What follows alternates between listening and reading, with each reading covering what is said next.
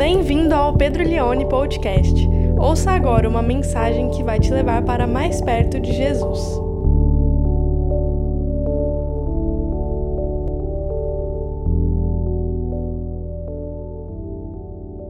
Evangelho de João, capítulo 4, do verso 1 ao 26. Se você está aqui pela primeira vez, nós estamos pregando o Evangelho de João inteiro. E hoje a gente chega no capítulo 4. Quando Jesus soube que os fariseus tinham ouvido dizer que ele fazia e batizava mais discípulos do que João, verso 2.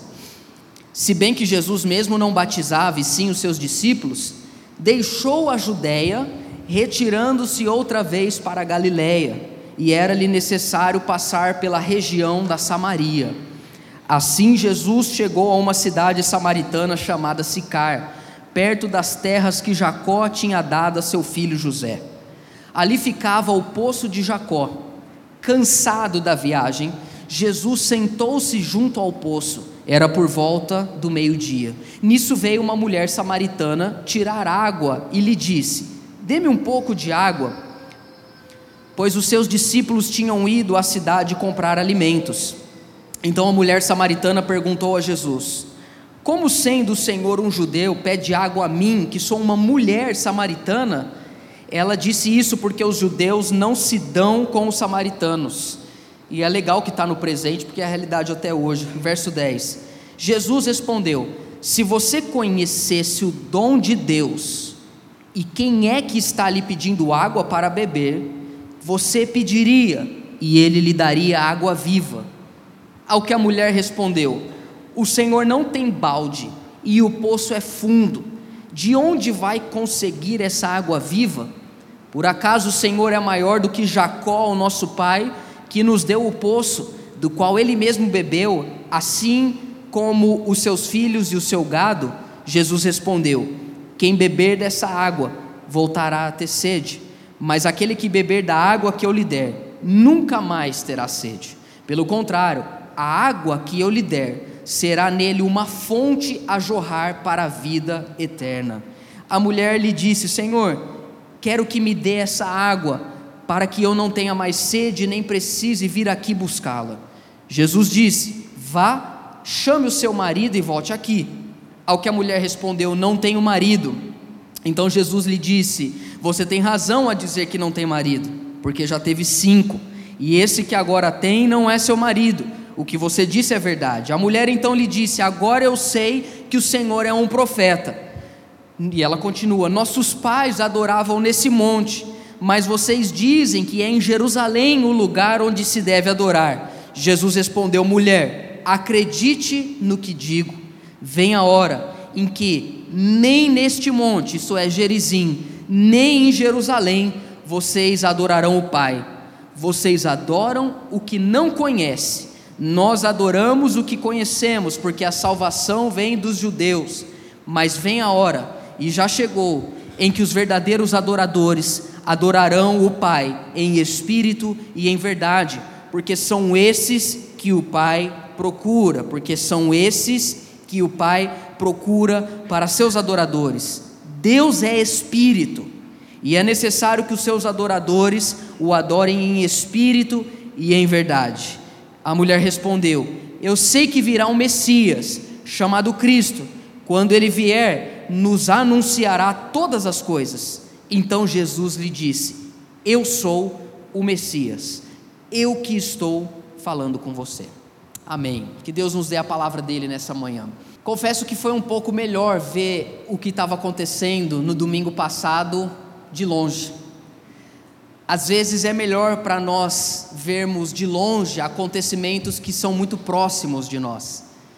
Lá de Israel eu acompanhei o resultado das eleições e pude ver não apenas o resultado, mas também as reações para qual esses resultados provocaram no país, na nação brasileira.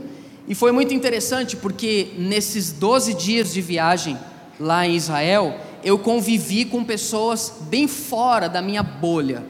Eu convivi, a gente estava num grupo de 23 pessoas e essas 23 pessoas eram elas compunham um grupo extremamente diverso.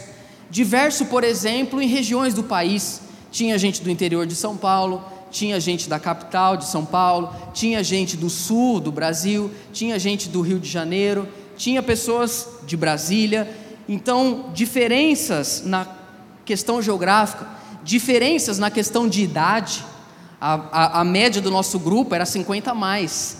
Então, a maior parte das pessoas eram pessoas mais velhas. Isso trazia coisas muito interessantes que a gente poderia ver e aprender ali com as diferenças da idade mas também uma diferença bem notória no que diz respeito à fé, à religião. Longe de sermos a maior parte os evangélicos nessa, nesse tour que nós fizemos. Tinha ali evangélicos, tinha ali protestantes, tinha pentecostais, mas tinha também muitos católicos de vários tipos do catolicismo. E acredite que, se quiser, tinha também pessoas que não criam em nada, tinha agnósticos e para mim a cereja do bolo que mais deu brilho na nossa peregrinação lá em Israel foi a nossa guia, aquela que falou para nós e nos ensinou nos dez dias que era uma judia agnóstica. Olha que interessante. Era uma mulher judia que tinha é, o sangue judeu, só que era agnóstica, não acreditava em Deus, muito menos no Senhor Jesus Cristo, mas falava com muito respeito. Quando falava, por exemplo, do Evangelho, ela falava assim: olha, aqui é o lugar, por exemplo, onde depois de Jesus ter sido morto e ressurreto, e antes de ascender aos céus, ele conversou com os seus discípulos. Então, mesmo não crendo, falava de uma maneira muito respeitosa com a gente. E houve uma cultura de respeito interessante na viagem, porque a gente sabia que cada um ali professava uma fé. Então, às vezes, a gente ia conhecer lugares que era muito caro para os católicos. E nós protestantes estávamos lá, e geralmente, quando a, o tour é só de evangélico, nem vai nesses lugares, estritamente católicos. E a gente estava ali e via a forma dos católicos lidarem com o local, e a gente ficava ali, respeitava. Interessante como, como você consegue ver as diferenças comportamentais, doutrinárias, de fé, e tudo isso trouxe muita riqueza. Então, quando saiu o resultado das eleições, no domingo, lá a gente estava seis horas antes aqui do Brasil, então quando era meio-dia lá, era seis da manhã aqui, e a gente brincava que quando dava meio-dia a gente já estava muito cansado. Aí a gente falava, tá vendo? Por isso que o Brasil não vai para frente, nós já andamos sete quilômetros e o pessoal está dormindo ainda lá no Brasil. E aí, quando saiu o resultado das eleições, eu desci para tomar café da manhã e claramente eu vi gente Bom dia, tudo bem? Como é que tá? E vi gente prostrada assim, tomando café, com aquela.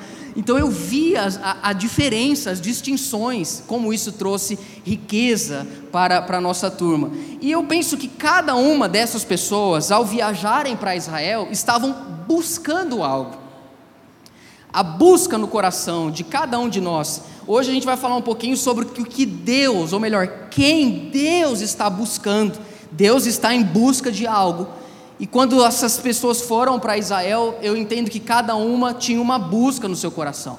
Umas tinham uma busca de fé mesmo, de um renovo espiritual, uma busca de um reavivamento, talvez. Outros, talvez uma busca mais histórica, querendo apenas conhecer as questões históricas, geográficas é, daquele lugar. Outros nem sei o que estavam fazendo lá, talvez não tinha expectativa nenhuma, só foram porque ganharam a viagem e estão indo para esse lugar. Então existia essa busca, como até hoje existe a busca no nosso coração. Tá frio, gente. Deixa eu fazer uma pergunta para vocês. Tá frio? Quem está com frio levanta a mão. Porque eu sou um pastor democrático. Então tá frio, gente. Porque eu tô com a mão gelada aqui. Então cadê o Adriano? Ou alguém que pode jogar o ar um pouco mais para cima, porque eu estou vendo que vocês estão encolhendo na cadeira, assim. Hoje na ceia vai servir chá para vocês, porque vocês estão com muito frio. Então, cada um de nós temos uma busca no nosso coração. Hoje eu quero refletir com você que a busca da presença ou da parte de Deus é mais importante do que aquilo que nós estamos buscando. Bom, foi muito legal poder dialogar com pessoas tão diferentes nesses 12 dias. E essa é uma característica do Senhor Jesus. Jesus não tinha dificuldade em conversar e dialogar com pessoas diferentes. Olha aqui para mim, o capítulo 4 de João tem algo extremamente implícito que nos provoca em relação ao capítulo 3. São dois grandes diálogos que a gente encontra no começo do Evangelho de João, que possivelmente resultaram em salvação. Só que o primeiro diálogo, que é em João capítulo 3, Jesus conversou com um homem judeu, cujo a Bíblia diz que era o principal dos judeus, e o nome desse homem, Nicodemos. A gente trabalhou esse diálogo nas últimas três ou quatro semanas. Jesus conversou com Nicodemos, mostrando para ele que ele era o caminho da salvação. Jesus bate em Nicodemos, porque Nicodemos era um homem religioso e que não estava entendendo que para crer no Messias era preciso muito mais do que guardar algumas observâncias religiosas, mas era necessário nascer de novo. No capítulo 4, Jesus vai conversar com uma pessoa, não é que é um pouco diferente, é o extremo oposto de Nicodemos. No capítulo 4, primeiro, Jesus vai conversar com uma mulher. O que já é uma grande diferença, um homem conversar sozinho com uma mulher naquele espaço histórico. Mas mais do que uma mulher, Jesus vai conversar com uma mulher extremamente pecadora. Ela estava no sexto relacionamento dela, tinha tido cinco maridos e era uma mulher com certeza considerada impura onde ela habitava, por isso provavelmente ela achou que talvez conseguiria ser dispensada da atividade de buscar água no poço, possivelmente porque as outras mulheres, não sei porquê, viam ela de uma forma preconceituosa. Mas além dela ser uma mulher e ter tido muitos casamentos, ela era samaritana. O que torna o contorno do diálogo ainda mais interessante para a gente fazer essa distinção dessas duas conversas entre Jesus e Nicodemos e Jesus e a mulher samaritana. Primeiro, o texto vai dizer para nós que Jesus ele quis sair da região que ele estava, da Judéia, aqui embaixo de Israel, oh, agora eu posso falar, hein? E ir para Galiléia, lá em cima. E ele tinha algumas opções de caminhos para ir do norte para o sul, mas ele resolveu ir pelo meio, que passava por Samaria, que era um lugar, ou melhor, que é um lugar onde os judeus não gostam de estar, porque eles não gostam dos samaritanos. Quem são os samaritanos?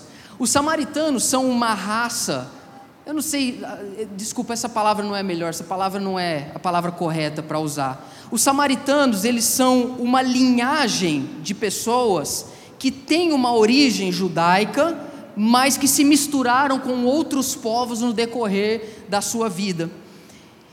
Os samaritanos, eles não se consideravam, até como é assim hoje, embora é um povoado extremamente pequeno, quase entrando em extinção, não se consideravam judeus híbridos, se consideravam judeus puros, mas os judeus não os consideram assim até hoje. E os samaritanos, e aqui tem uma mágoa muito profunda no coração dos judeus, eles atrapalharam a reconstrução do templo. Você pode ler isso lá em Esdras, capítulo 3 e 4. Quando o povo de Israel voltou do exílio, eles começaram a reconstruir o templo, que é narrado em Esdras e Neemias no Antigo Testamento. E os samaritanos se apresentaram dizendo: A gente quer ajudar, vamos reconstruir a casa do nosso Deus. Os judeus viraram e falaram: Não, vocês não vão nos ajudar, porque isso aqui nós somos o povo da aliança, vocês não, porque eles se misturaram com outros povos no exílio. O que, que aconteceu? eles escreveram uma carta para o rei que liberou o povo de Israel voltar para Jerusalém, dizendo: Você tem certeza que você vai deixar eles reconstruírem o templo? Dá uma olhada no histórico dessa cidade, você vai perceber que eles são um povo extremamente desobediente. Não vai dar certo, vai ser pior para você. O rei leu a carta e mandou embargar a construção e travou. Você pode ler isso depois lá em Esdras. Resultado: existe um ódio muito grande dos judeus para com os samaritanos. De modo que muitas vezes, se eles queriam sair da Judéia e ir para Galiléia, eles faziam atalhos, embora muitos judeus passavam sim ali também por Samaria. E Jesus ele passa por ali. O texto vai dizer que ele teve que passar por ali. A maior parte dos comentaristas bíblicos diz, dizem que ele teve que passar não por uma questão geográfica, mas porque era a vontade do Pai. Deus, Pai, queria que Jesus passasse por Samaria para conversar com essa mulher, com essa mulher samaritana, que vai deixar para nós esse encontro registrado, um dos diálogos mais bonitos que nós temos do Senhor Jesus ah, no, no Novo Testamento. E é importante a gente entender que ele está ali, o texto bíblico diz que ele chega cansado da viagem, A Nova Almeida e a NVI vão dizer que o horário é meio-dia, embora algumas traduções mais antigas dizem que era seis da tarde. Mas ele para diante desse poço, que é chamado Poço de Jacó, e ele está com sede. E a mulher tinha ido lá para pegar água. E Jesus vai iniciar um diálogo com ela, dizendo: Dê para mim um pouco dessa água. Isso vai estar tá registrado ali no verso 7. Coloca para mim, Emerson. Ah, João 4, 7. Nisso veio uma mulher samaritana tirar água. Jesus lhe disse: Dê-me um pouco de água, pois os seus discípulos tinham ido à cidade comprar alimento. Então a mulher samaritana perguntou a Jesus: Como sendo o Senhor um judeu pode pede água a mim, que sou uma mulher samaritana? Ela disse isso porque os judeus não se dão com os samaritanos. Então, depois a gente vai descobrir que Jesus não tinha como pegar a água. O poço deveria ter mais ou menos 30 metros de profundidade. Se Jesus pede água para essa mulher samaritana, provavelmente ele iria beber do jarro dela. Isso é impensável, isso é inegociável, isso é uma afronta para a realidade complexa desse lugar. Eu queria pensar um pouco, trazendo já para os nossos dias hoje, como que essa realidade de judeus e samaritanos, ou de gente que não se bica, como diz no português da rua, existe até hoje. E eu descobri isso profundamente conhecendo o Oriente Médio. Você sabe que Israel fica numa região do globo terrestre que é um lugar muito estratégico, porque ela liga continentes. Ela liga a África, ela liga a Ásia, ela liga a Europa e o Oriente Médio ele fica ali. Ele é uma rota de séculos e séculos importante para que qualquer tipo de comércio acontecesse. E nesse lugar existe o tempo todo um alto nível de periculosidade. Você sente, você respira um ar de guerra. Algumas cenas que eu vi foram muito diferentes, porque eu não estou acostumado. Uma delas era uma moça, vestida de militar, com duas sacolas da Zara. Sabe aquela loja Zara? Andando assim, ó. Bom, até aí já é diferente. É uma moça, devia ter uns 18, 19 anos, com uma roupa e um coturno militar, com duas sacolas da Zara. Até aí tudo bem. O problema é que pendurada ela tinha um fuzil. E ela tá ali andando. Eu não aguentei, eu filmei, gente. Eu não pus no Instagram, né? Só mandei para algumas pessoas. Muito diferente. E nós ah, andamos ali, e o que acontece? Em Israel, ah, é interessante porque tem toda a história que com certeza eu não sou a melhor pessoa para contar, mas hum, se eu bem me lembro, em 48, 1948 foi que foi os, é, os judeus retornaram para Israel e refizeram um estado. Só que algumas regiões ali são extremamente complicadas. Uma delas seria um outro país chamado Palestina, que está dentro do território de Israel. E a Palestina é, é um país que, pelo segundo o que me foi dito, não teve dinheiro suficiente para se organizar como um Estado, embora a ONU tenha trabalhado nessa é, questão de eles se suportarem um ao outro. Então eles estão. É, vamos pensar assim: vamos supor que dentro do Brasil existe um limite geográfico dentro do Brasil que é um outro país, embora não é ao mesmo tempo. Isso eles chamam lá de territórios autônomos palestinos. Algumas cidades bíblicas estão nesses territórios autônomos palestinos. Uma delas é, por exemplo, a cidade de Belém, que a gente visitou, a cidade de Jericó. O que mais me chamou a atenção é que quando você vai cruzar o checkpoint de Israel, embora você esteja dentro de Israel, para esses territórios, uma coisa assustadora que eu vi era uma placa vermelha enorme dizendo assim: judeus não são bem-vindos aqui. Vocês são, a, a, palavra era forbidden, vocês são, são proibidos, judeus, entrarem aqui. E se entrarem é algo muito perigoso para eles. Estava mais ou menos assim, é, essa era a placa. E nós fomos nesse lugar. Então aí quando a gente entrava nesses lugares, eu já fazia aquela oração do Chaves, que ele ficava assim, ó. E aí a gente já é tenso é tenso. Porque não, o Israel é do tamanho do, do estado do Sergipe, é, é, se eu não me engano, são menos de 500 quilômetros de uma ponta a outra, o país minúsculo. Só que existe uma tensão, não só de judeus e samaritanos, mas de judeus e de árabes, de judeus e de muçulmanos. Existe uma tensão, os lugares, é tudo muito tenso.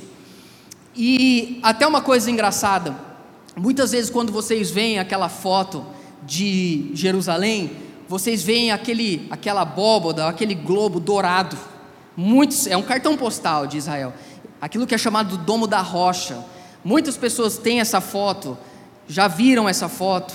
algo bem grande. Aquilo ali é um templo muçulmano e está construído exatamente onde era o templo dos judeus. Então, para para pensar. Nesse lugar, você sabe que o que sobrou do templo é aquilo que é chamado de Muro das Lamentações, que nem era o muro do templo, mas era o muro dos era, era o muro que fechava a cidade naquela época. E onde era o lugar mais sagrado para os judeus, tem um templo muçulmano construído.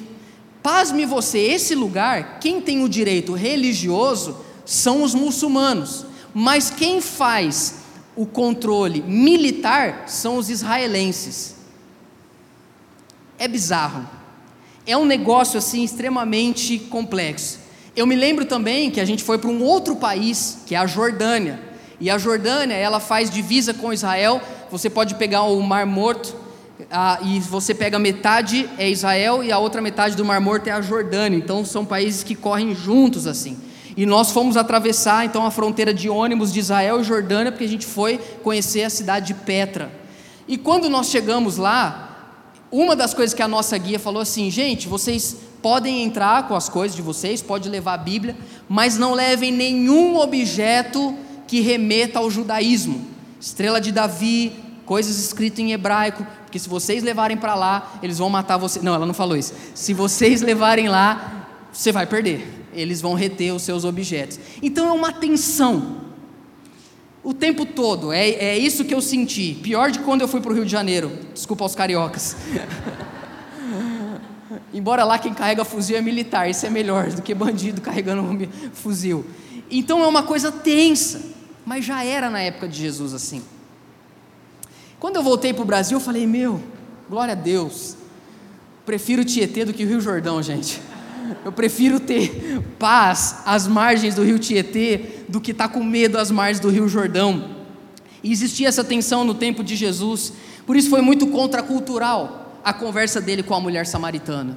Mas, uma coisa que eu aprendi a, e tenho tentado explicar isso para vocês, é que o problema não é a gente pensar diferente, o problema é quando a gente começa a idolatrar a nossa religião, e a religiosidade ela é intolerante. Eu queria fazer um paralelo aqui entre adoração e idolatria na nossa conversa. Eu estou meio solto hoje, mas a gente é aquela, hoje é aquela pregação que vocês estão mais acostumados de três pontos. Primeiro ponto, lê o texto.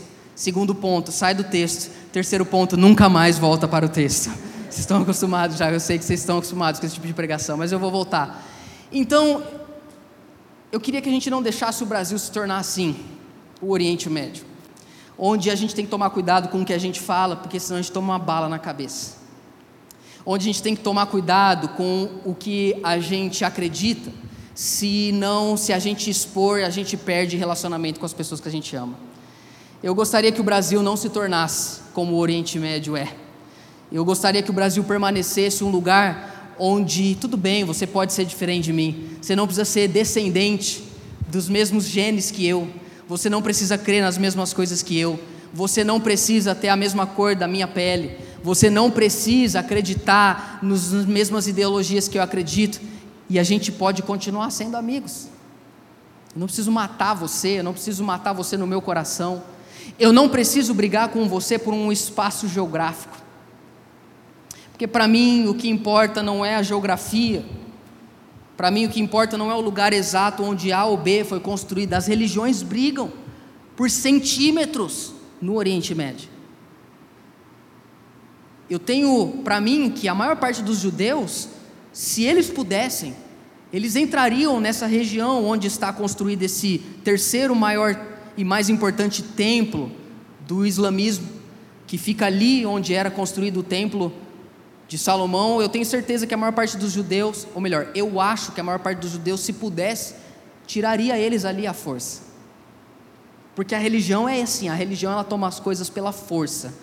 A religião ela quer empurrar goela abaixo. E quem não quer receber a mensagem goela abaixo, tem a goela cortada. Isso é religião. Jesus não é assim. Jesus é do diálogo. Ele conversa com Nicodemos. Ele conversa com a mulher samaritana. Ele não tem medo do diferente. Ele não se sente impuro por conversar com uma mulher adúltera samaritana. Ele não tem problema com isso. Por quê? Porque ele é Jesus. E ele é diferente de qualquer outra religião do mundo. Como eu gostaria que a gente começasse a refletir, porque qual é a igreja que nós temos pós-eleição? Eu queria que você pensasse um pouco comigo que a igreja ela vai continuar depois que você morrer. Os seus e os meus filhos, eles vão herdar o legado que a gente vai deixar para eles. E a pergunta é: que evangelho a gente tem ensinado para as nossas crianças? Qual será o nosso legado para eles? A gente vai deixar uma igreja que não tolera samaritanos? Ou nós vamos deixar um evangelho que se abre para poder estar com o diferente, com o objetivo de levar transformação e salvação? Eu não estou falando de ecumenismo, que é a tentativa de todas as religiões se unirem em prol do amor, não estou falando disso. Eu estou falando de não sermos preconceituosos, de não sermos racistas, de não sermos xenofóbicos, de não sermos pessoas que, em nome da religião, fazem o mal. Eu estou falando de sermos igual Jesus, que não tem problema em estar conversando com o maior dos judeus e com uma mulher adúltera samaritana com o mesmo objetivo: revelar a salvação, revelar a fonte. E aqui a palavra intencional da transformação. Jesus vira para essa mulher e diz: Eu tenho sede, eu gostaria de poder beber. E agora água. E agora vai se iniciar um diálogo maravilhoso. Eu vou ler e aí a gente vai caminhando para o meio. Vai para mim junto ah, do verso de número 10. Jesus respondeu: Se você conhecesse o dom de Deus e quem é que está lhe pedindo água para beber, você pediria e ele lhe daria água viva. Ao que a mulher respondeu: O Senhor não tem balde, o poço é fundo, de onde vai conseguir? A tradução água viva também poderia dizer água fresca ou água borbulhante.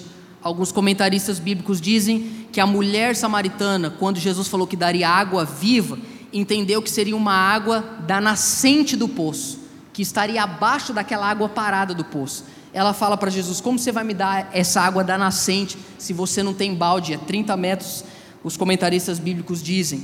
E o texto então vai continuar dizendo no verso de número 12: Por acaso o Senhor é maior do que Jacó, o nosso pai que nos deu o poço, do qual ele mesmo bebeu, assim como seus filhos e o seu gado? Jesus ele responde: quem beber dessa água voltará a ter sede. A religião não mata a sede de ninguém. A religião não nos dá satisfação. Ela nos promete algo, às vezes nos entrega algo, mas depois a gente precisa de mais. Que religião não salva, não transforma, não muda o coração de ninguém. Por que, que eu estou fazendo um paralelo com religião? A gente vai chegar na frente do texto num lugar onde nós vamos entender que essa mulher entendia que ali era o lugar verdadeiro de adoração, no Monte Gerizim, na região samaritana, e não em Jerusalém, como os judeus diziam.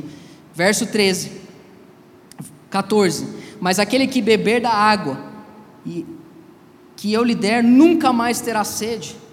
Pelo contrário, a água que eu lhe der será nele uma fonte a jorrar para a vida eterna. A mulher disse: Senhor, quero que me dê dessa água, para que eu não tenha sede. E ela não estava entendendo ainda nem precise vir aqui para buscá-lo. Jesus disse, e aqui o verso 16 é uma quebra do texto: vai chamar seu marido. É, é difícil a, a interpretação, mas possivelmente Jesus, vendo que ela não estava entendendo, que o que ele tinha para oferecer não era uma água física, mas era uma, uma nova realidade espiritual que ia fluir do interior dela, para ela receber isso, ela precisava compreender que ela precisava de um Salvador. Como é que a gente chega à conclusão que a gente precisa de um Salvador? Quando a gente entende que a gente é pecador. Se a gente se acha bom demais, a gente não precisa de um Salvador. Quem é muito bom, quem é perfeito, quem é aquele que conseguiu guardar as tradições mais puras, não precisa de um Salvador, porque Ele é o seu próprio Salvador. Então Jesus, no verso 16, desperta nela algo que a vai fazer lembrar da vida de pecado dela. Ele diz: Vai lá e chama seu marido. Ela diz no verso 17: Não tenho marido. Ele diz: Verdade. 18: Você já teve cinco, que agora tem não é seu marido. A mulher no 19 diz: Agora eu sei que o Senhor é um profeta. E no 20, ela vai fazer o que todos nós fazemos quando a gente percebe que a gente está errado. a gente muda de assunto. A conversa ficou estranha para ela, porque Jesus trouxe para ela o verdadeiro e o mais profundo pecado dela: você é uma adúltera.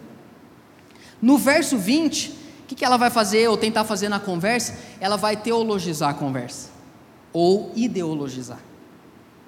Ela vai dizer: Mas vem cá, vamos pensar junto comigo, Jesus. Os nossos pais adoravam nesse monte, mas vocês dizem que é em Jerusalém o lugar que se deve adorar. Até hoje a gente faz isso.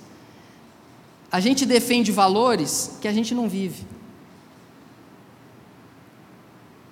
A gente briga defendendo coisas que nem a gente consegue praticar. A gente fere pessoas em nome de uma moralidade que a gente está anos luz distante. Só que aí a gente teologiza, a gente problematiza, a gente dá contornos filosóficos, teológicos, para esconder a nossa vida de pecado. E talvez uma das, uma, uma das características da igreja que a gente precisa buscar pós-eleição, irmãos, é uma igreja quebrantada. É uma igreja que não tem dificuldade em pôr a boca no pó e falar: tem misericórdia de mim porque eu sou pecador. Parafraseando Isaías 6, eu sou um homem ou uma mulher de lábios impuros que habito no meio de um povo de lábios impuros. Se a gente talvez focar um pouco mais na nossa piedade ou na nossa vida espiritual daqui para frente e um pouco menos em estarmos certos, talvez é, a gente possa legar uma igreja mais piedosa para o futuro. Só que, como dizia o Martin Lloyd Jones, a gente precisa ter tempo para ser santo. Quem está comigo ainda?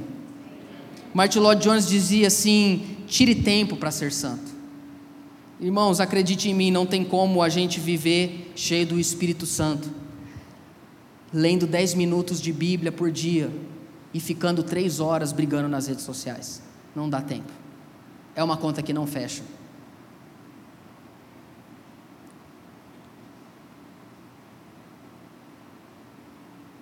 A gente sabe o que aconteceu nos últimos 15 minutos no mundo mas não tem ideia o que isso significa à luz dos últimos 15 anos. A nossa capacidade de diálogo, de reflexão e de piedade está sendo massacrada pelas redes sociais. Imagine você chegar no final da sua vida e ver que você gastou aquilo que era mais precioso para você, que é o seu tempo, brigando com pessoas que você nunca viu. Para você que me conhece, sabe o que eu não estou querendo dizer. Eu não estou dizendo que devemos ser alienados, que não devemos ler, que não devemos até mesmo nos posicionar, eu não estou falando disso. O que eu estou falando é cuidado para não teologizar algo para esconder a sua vida de pecado. Você teve cinco maridos, e esse nem é teu marido, esse sexto. Jesus não apareceu para nós para que a gente se tornasse os detentores da verdade. Jesus se revelou a nós para que nós fôssemos transformados pela verdade. E a pergunta é: você tem sido transformado nos últimos meses? A tua vida de piedade, ela cresceu em 2022? Uma pergunta: você hoje é mais parecido com Cristo do que era em dezembro de 21? É mais fácil a gente identificar hoje quem é de direita e de esquerda do que quem é cristão. Talvez o meu discurso seja para poucas pessoas. Talvez uma igreja que vá buscar mais piedade e santidade do que guerra não sejam as maiores do futuro. Ou talvez, sendo um pouco mais otimista, Deus use esse momento histórico que a gente vai atravessar daqui para frente para que a gente possa se arrepender. Eu não consegui entender se nessa altura do campeonato alguém ainda não dobra os seus joelhos e fala diante de Deus: talvez eu possa estar errado. Talvez eu, eu precise me arrepender. Talvez o que eu venho falando, fazendo, talvez o meu comportamento nos últimos anos está errado. Eu preciso de arrependimento. Eu não preciso teologizar. Eu preciso mudar. Será que alguém ainda consegue fazer essa oração? Ou será que a gente já foi tomado pela idolatria? Porque quem não adora a Deus vai idolatrar qualquer coisa. E esse texto é sobre adoração. Só que o que a mulher samaritana vai empurrar para Jesus é mais idolatria e religião. Ela vai trazer um embate teológico que quem ama são os religiosos. Qual o lugar mais sagrado? Gerizim ou Jerusalém? Porque a tradição dos samaritanos era dizer que era o Monte Gerizim, e a dos judeus era Jerusalém. E aí, meus irmãos, a gente precisa aprender o evangelho do evangelho. E a resposta que Jesus tem para nós, talvez como diz aquele membro da internet, é, a gente não esteja preparado ainda para ouvir ela. Ele diz no verso 21: Mulher, acredite no que eu digo, vem a hora em que nem nesse monte e nem em Jerusalém vocês adorarão ao Pai. Mulher, entenda uma coisa, não, não é, chegou a hora que lugar não tem mais valor de sacralidade. Verso 22: Vocês adoram o que não conhece, nós adoramos o que conhecemos, porque a salvação vem dos judeus. Jesus está falando para ela: não é em Jerusalém mais, e nem aqui. Vocês não vão adorar mais ao Pai por causa de um lugar geográfico. Com isso, ele está desconstruindo séculos, séculos e séculos de tradição religiosa. Uma coisa interessante em Israel é que a maior parte dos lugares que provavelmente as coisas aconteceram, como por exemplo, onde Jesus pregou o sermão das bem-aventuranças, onde Jesus nasceu, onde Jesus foi crucificado, onde os apóstolos receberam o Espírito Santo, todos os lugares que possivelmente a tradição diz que aconteceram os fatos, se tornaram igrejas. Então, eu não fui, infelizmente, no poço de Jacó, mas eu pesquisei hoje de manhã e eu vi que, como todos os lugares que eu fui, onde supostamente é o poço de Jacó, é um lugar fechado hoje, porque é uma igreja. E nós fomos em várias dessas igrejas. E ali, meus irmãos, em alguns lugares eu confesso que eu fiquei bem assustado. Eu fiquei meio espantado assim, com a idolatria. Idolatria de objetos, idolatria de lugares, idolatria de ruínas e um, uma, uma experiência de que parece que o lugar se tornou um fim em si mesmo. Agora eu quero falar uma coisa que talvez eu vá decepcionar alguns de vocês, mas talvez eu não seja tão espiritual e por isso foi a minha sensação. Israel não tem nada demais. O que tem de muito legal? O que tem de muito legal é você falar assim: Uau, eu estou num curto espaço geográfico que Jesus andou. Isso é legal. Mas aquele lugar não é mais sagrado do que a minha casa. Aquele país não é mais sagrado do que o meu país. Eu sei que muitas pessoas já falaram assim para você. Nossa, lá tem uma atmosfera tão diferente. Eu não senti, talvez eu não, não seja tão espiritual, mas eu não senti uma unção diferente. Teve dois lugares que eu me emocionei. O principal que eu mais gostei foi o Mar da Galileia. E lá tinha nada, só o Mar da Galileia. Porque quando a gente navegou no Mar da Galileia, eu falei, foi aqui que Jesus andou sobre as águas. Foi muito legal, mas não tinha nada construído. Talvez alguém já teve a vontade de fazer no meio uma igreja, mas não, não, acho que ninguém aprovou. Um outro lugar que eu me emocionei foi quando eu entrei na versão protestante da tumba que Jesus foi sepultado, porque tem isso. Mas eu não fiquei emocionado porque era a tumba, mas porque era uma tumba judaica de mais de dois mil anos. Então, quando eu entrei naquele lugar, eu pensei, foi tipo numa dessa que Jesus ressuscitou dentre os mortos. Então, eu fiquei emocionado. Mas não foi unção, foi só emoção mesmo. Porque o país em si, e agora também não estou dizendo que ele não é um país que Deus ama. Eu só estou dizendo que Deus ama todos os países da mesma forma. Por quê? Porque a gente estudou Apocalipse só seis meses e a gente aprendeu que Jesus ele nasceu dos judeus com um objetivo, por meio do seu sangue, comprar toda língua, povo, tribo e nação. Quando a mulher é, samaritana chega para Jesus e diz isso, é aqui ou é lá que adora?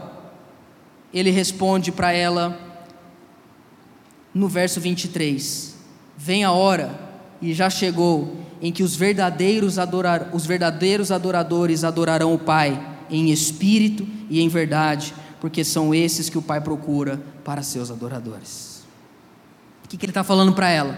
Mulher, não é aqui e nem lá o que é sagrado não é um lugar, o que é sagrado é uma pessoa que adora Deus de todo o seu coração. Para quem tem o Espírito Santo, todo lugar é santo. E o que Pai está procurando não são bons argumentadores, mas sim bons adoradores. E a minha pergunta é: você hoje está mais para idólatra ou para adorador? Porque quem não adora a Deus, certamente vai idolatrar algo ou alguém. O que é adorar a Deus em espírito e em verdade? Eu estou caminhando para o final. O mais legal seria a gente interpretar isso no contexto do diálogo. Então, em espírito significa adorar a Deus numa condição de dentro para fora, em espírito e não num espaço físico. Então, adorar a Deus em espírito é você estar tá dirigindo o seu carro para o trabalho e ter tanta comunhão com Deus que o teu carro vira um lugar sagrado é quase perigoso se transformar numa carruagem de fogo. Eu me lembro uma vez que eu estava dirigindo sozinho, vindo de Rio Claro para Ribeirão. Já contei essa história aqui.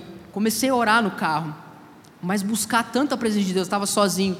Meus irmãos, a presença de Deus no carro ficou tão gloriosa que eu tive que abrir o vidro. Falei, Deus, vou abrir o vidro, porque eu quase tive que parar o carro. E eu estava numa estrada sagrada, não entre Judéia e Galiléia, mas entre Rio Claro e Ribeirão Preto. Adorar em espírito é, a despeito de qualquer lugar que você estiver, a vida ser sagrada para você. Deus nunca sair em vão dos seus lábios. Quantos estão me entendendo? Em verdade é importante. Porque ele diz para a mulher: vocês adoram o que não conhecem, mas nós adoramos o que conhecemos, porque a salvação vem dos judeus. O que, que Jesus quis dizer para essa mulher? Os samaritanos criam nas mesmas tradições de, dos judeus, porém, do Antigo Testamento, eles só aceitavam a Torá, os cinco primeiros livros da Bíblia. Eles não acreditavam nos livros proféticos, nem de sabedoria. Só que os livros proféticos e de sabedoria, palavra de Deus. E não ter o conhecimento dos proféticos, históricos de sabedoria, é não conhecer a Deus como ele se revelou. Então vocês adoram o que não conhecem. Como quando ele diz adorar em espírito e em verdade, o que ele está querendo dizer em adorar em verdade é adorar a Deus de acordo como ele se revelou. Se você não adora a Deus da maneira com que ele se revelou, você não adora o Deus Criador, você adora um Deus que você criou. Se você quiser adorar em espírito e em verdade, esse aqui é o livro que pauta a sua adoração.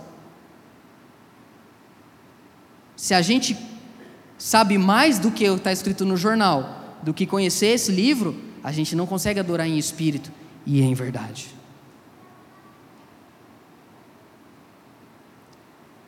O que, que você e eu estamos procurando? O texto é claro.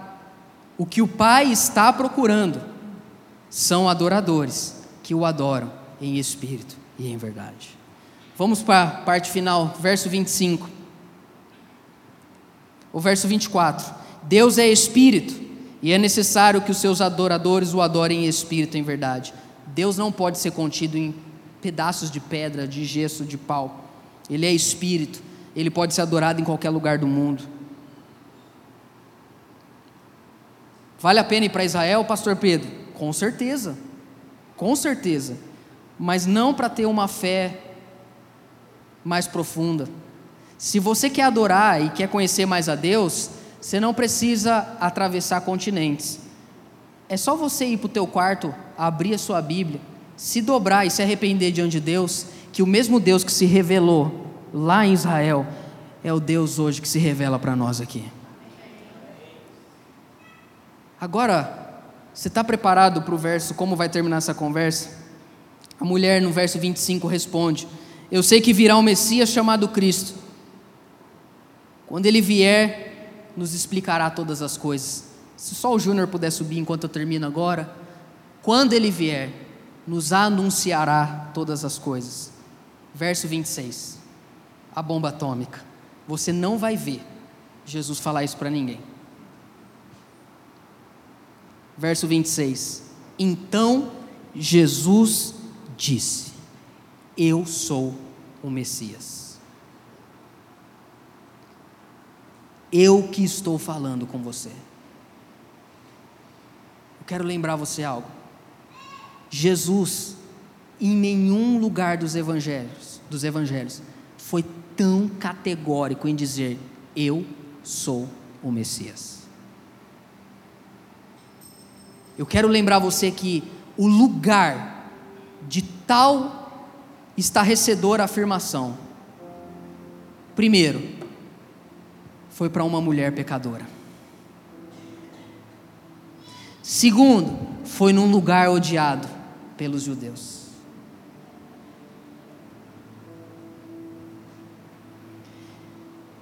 Jesus não disse eu sou o Messias aos fariseus. Ele não disse eu sou os Messias para os sacerdotes do templo. Ele não disse eu sou o Messias em Jerusalém, nem diante de Herodes. Ele disse para Herodes, quando Herodes pergunta para ele: Você é o Messias? Ele diz: Tu dizes. Qual foi o lugar que ele categoricamente disse: Eu sou o Messias? Foi para uma mulher pecadora em Samaria. Sabe por quê, irmãos? Porque Deus não está em busca de pessoas perfeitas, Ele procura adoradores sinceros. Ele procura adoradores sinceros. Ele procura pessoas que realmente querem mudar de vida.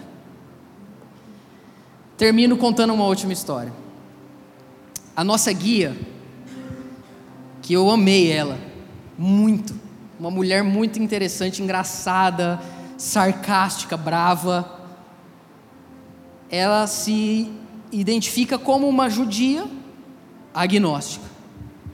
Ela contou pra gente que nessa semana ela ia fazer uma outra caravana com 90 ou 70 pessoas, que é uma caravana de um padre.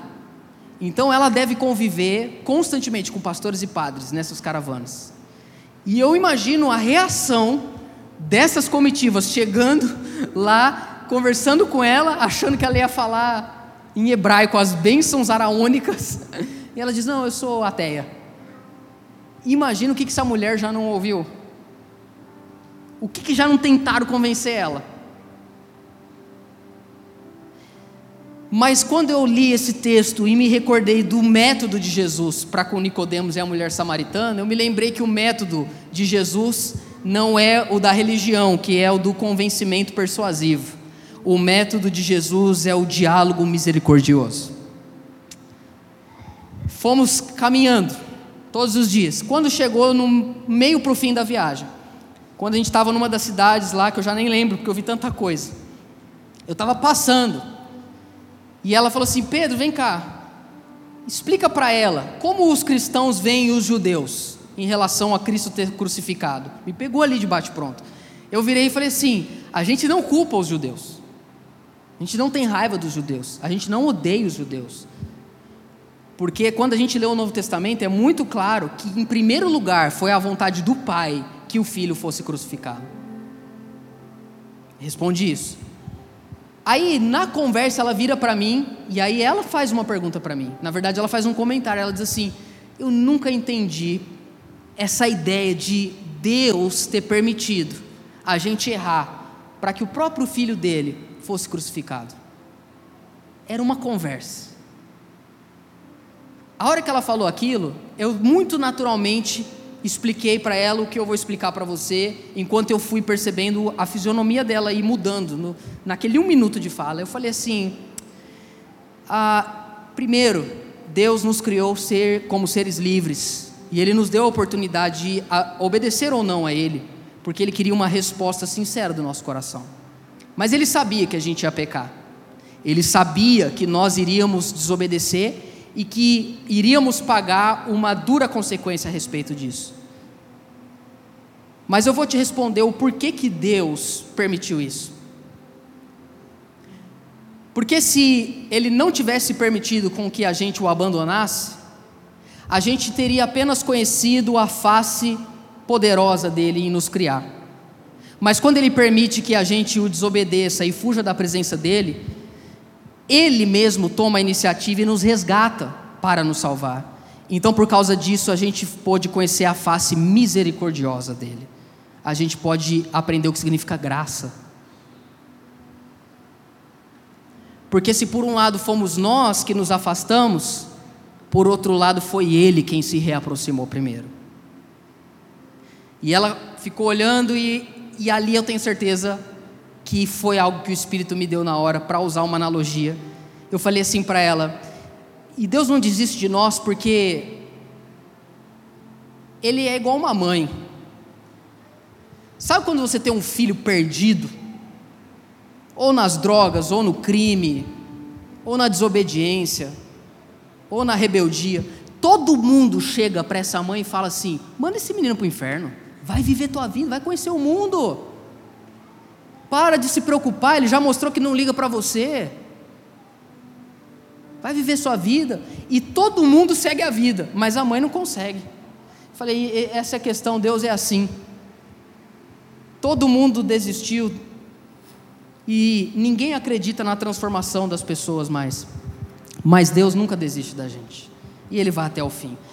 Eu falei isso, só que eu falei mais rápido e mais friamente. Uma pessoa que conviveu muito comigo na viagem chegou para mim depois e falou assim: Cara, o que, que você falou para ela? Porque quando eu cheguei lá, ela estava com o olho estatelado e parado. Aí eu falei assim: ah, A gente estava conversando. Em vez de, como eu imagino que talvez algumas pessoas já tentaram sentar e provar e argumentar, numa conversa, talvez a semente do Evangelho foi plantada. O método de Jesus não é do discurso persuasivo, mas é da conversa misericordiosa. A pergunta é: estaremos próximos o suficiente das próximas pessoas e gerações para podermos apresentar o Cristo para elas? Porque de longe não dá certo. Se você quer firmar um compromisso com Deus nessa manhã de dizer eu quero ser como Jesus e beber do mesmo cálice com pessoas diferentes, faça essa oração diante de Deus. Quando Jesus fala, me dê um pouco de água, o que a mulher entendeu era o óbvio. Se ele não tem balde e nem copo, quando ele me pede água, ele está falando que vai beber do mesmo cálice que o meu. Só que judeu não bebe do cálice do samaritano. Só que depois ela descobriu que a fonte não era o poço, mas era a água viva. E quando a fonte é a mesma, o cálice também pode ser o mesmo. Quando a fonte é Cristo e não a religião, eu consigo comungar com alguém que pensa diferente de mim. Quando a fonte é Cristo e não a religião, eu consigo fazer parte de uma comunidade de pessoas distintas de mim. Quando a fonte é o amor sacrificial, eu consigo amar pessoas que não me dão motivos para tal. Esse é o Evangelho de Jesus. E eu oro para que a igreja, pós-eleição, seja essa igreja porque eu não estou mais pensando na minha geração. Porque eu conheci Jesus. Eu creio que eu estou salvo, eu sou salvo. Mas qual é a igreja que a gente vai deixar? Eu espero que seja a do que, a que todos partilham do mesmo cálice, pois sabem que a fonte não é religião, mas é o Messias.